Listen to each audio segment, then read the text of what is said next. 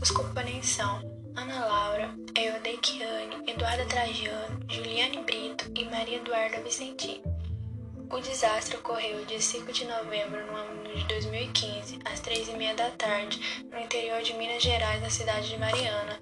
O rompimento da barragem de Fundão ocasionou não somente um desastre ambiental, como também a morte de 19 pessoas, deixando tudo coberto de lama. O rompimento da estrutura da barragem do Fundão causou um transbordamento imediato de cerca de 40 milhões de metros cúbicos de minério de ferro e rejeitos de silício, dos quais 16 milhões de metros cúbicos de metal particulado continuaram a fluir lentamente. O material liberado logo após o rompimento formou uma grande onda de rejeitos e atingiu a barragem de Santarém, localizada a Jussante, erodindo parcialmente a parte superior do lote estrutural, onde absorveu uma quantidade imprevisível de água e rejeitos e subiu, no seu caminho de destruição, semelhante a uma avalanche de grande escala com alta velocidade e energia.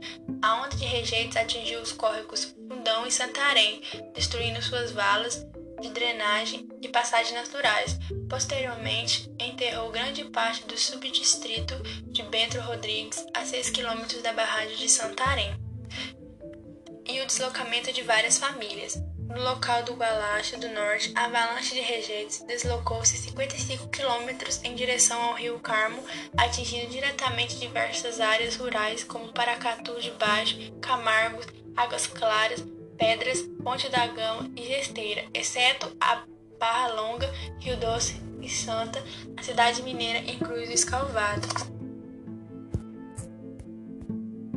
O rompimento da barragem ele ocasionou vários impactos ambientais. O local atingido pela lama ele não contém matéria orgânica, o que torna a terra infértil.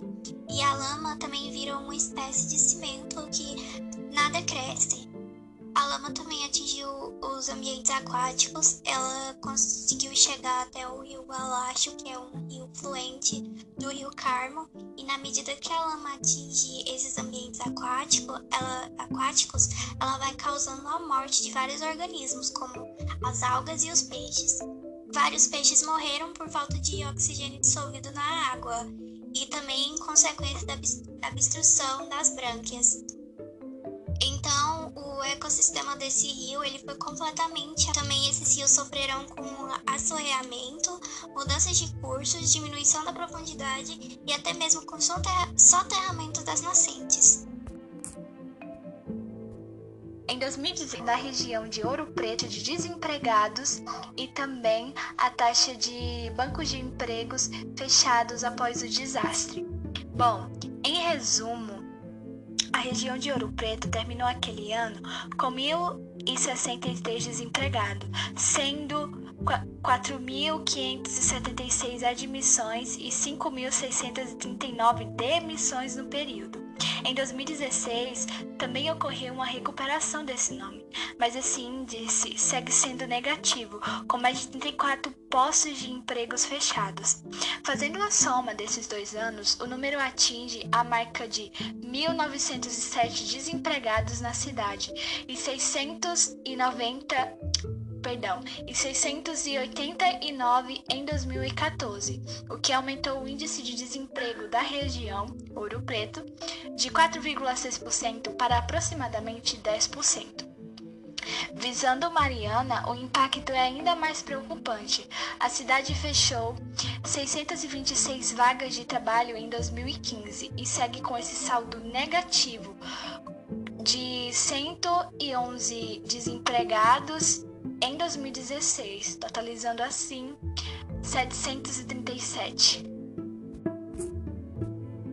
Tragédia Mariana, as dimensões dos estragos da lama e apurações de responsabilidade, as empresas responsáveis pela mineração e setores governamentais começaram a estudar uma forma para minimizar os estragos causados pela rompimento da barragem. É, Nesse período surgiu o Termo de Transação e Ajustamento de Conduta, o TTAC, e foi assinado pela Samarco, pelo Vale e pelo PHP Billiton e pelo órgão da União de Minas Gerais e do Espírito Santo. A diretora da Agência Nacional de Águas e uma das representantes do Ministério do Meio Ambiente, o MMA, Gisela Foratini, ela conta que os dias após a tragédia eles foram de muita movimentação. É, isso aconteceu porque cada órgão agiu de acordo com sua especialidade. É, e depois do, de, de um tempo já de tudo, de tudo acontecido, eles criaram um órgão responsável, que era o CIF. Ele tinha, ele tem 11 câmeras técnicas que definiram 42 programas a serem assinados no TTAC. É, e a criação do CIF foi em maio de 2016, pouco tempo depois do acidente. É, o TTAC ele foi assinado em 2 de março de 2016 é... Por algumas partes, as empresas responsáveis pela mineradora de Mariana, elas se comprometeram a realizar planos de monitoramento e recuperação dos anos da tragédia de Rio Doce. Já outras partes, os órgãos públicos, eles estavam mais designados a fiscalizar e fazer apontamentos em relação ao trabalho de recuperação da região. Nesse contexto, a Fundação Renova ela foi criada em 30 de junho de 2016. Ela era muito responsável pela distribuição de dinheiro. É, e apesar da, de ser óbvia né, a responsabilidade do acidente ter sido da Samarco, o advogado-geral de Minas Gerais, Onofre Alves Batista Júnior, ele achou necessário, ele e outras pessoas, né, acharam necessários é, desistir da solução tradicional, que seria justiça e fazer o sequestro dos bens das empresas, e chegaram à conclusão que a melhor alternativa era que a empresa é, fizesse parte da recuperação do Rio Doce. É, desde então, a Renova ela envia mensalmente relatórios sobre as ações no, na região para o CIF, CIF e esse comitê ele se reúne também é, mensalmente para avaliar as ações que devem ser tomadas ou se está tudo funcionando de acordo com o esperado. Em cerca de um ano e meio, a Renova investiu, é, de acordo com dados é, da própria Fundação Renova, mais de 4,8 bilhões nos programas de recuperação dos danos causados pelo desastre Mariana e a Fundação monitora a qualidade da água em 48 pontos dos rios. É, também o, TCC, o TTAC ele prevê que o trabalho deve ser realizado por 10 anos e que o valor investido ele deve chegar a mais ou menos 11, 10 bilhões de, de reais. A Fundação Renova ela também afirma que realiza obra para para a reconstrução do distrito de Bento Rodrigues. Ela finaliza a construção do distrito de Paracatu de Baixo.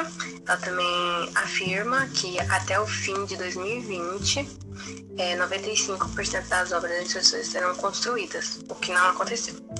Ela também restaurou cerca de 1.355 hectares florestais, é, área equivalente a 1.300 campos de futebol, futebol ela também auxilia no processo de recuperação de 1.500 nascentes dos rios e está com um processo de reparação é, de aproximadamente 600 milhões para as prefeituras investirem em saneamento básico.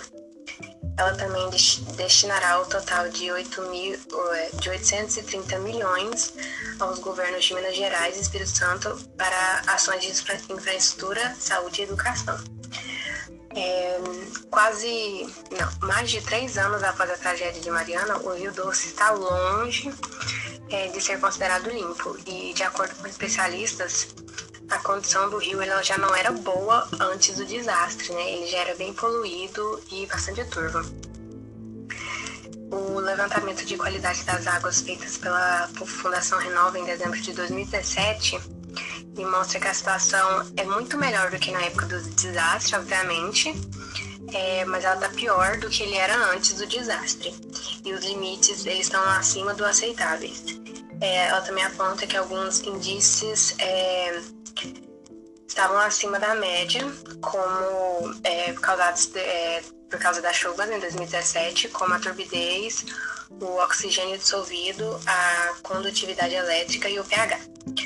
O presidente da Renova, o Roberto Ack, ele reconhece que, de fato, há algumas perdas, perdas que são reparáveis é, como questões materiais e algumas relacionadas à biodiversidade. É, mas ele também reconhece que a saída para isso é criar políticas de compensação, é,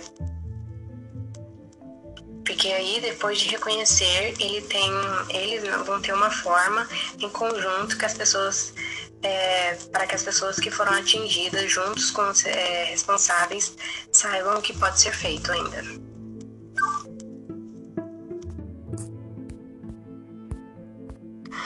Alguns órgãos já citados e que contribuem para a ação de atitudes referentes ao desastre são o Ministério do Meio Ambiente, o Renova, CIF e também o Conselho Nacional do Meio Ambiente, que é o CONAMA, e o Instituto do Meio Ambiente, IBAMA.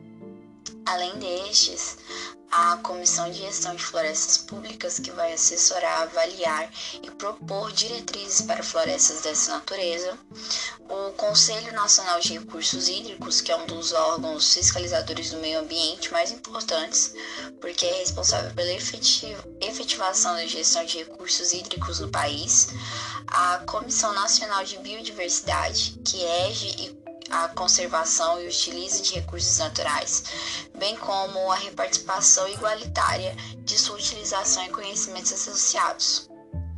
É, mediante os impactos causados pelo acidente Mariana, podemos notar o pandemônio ambiental, social e econômico gerados.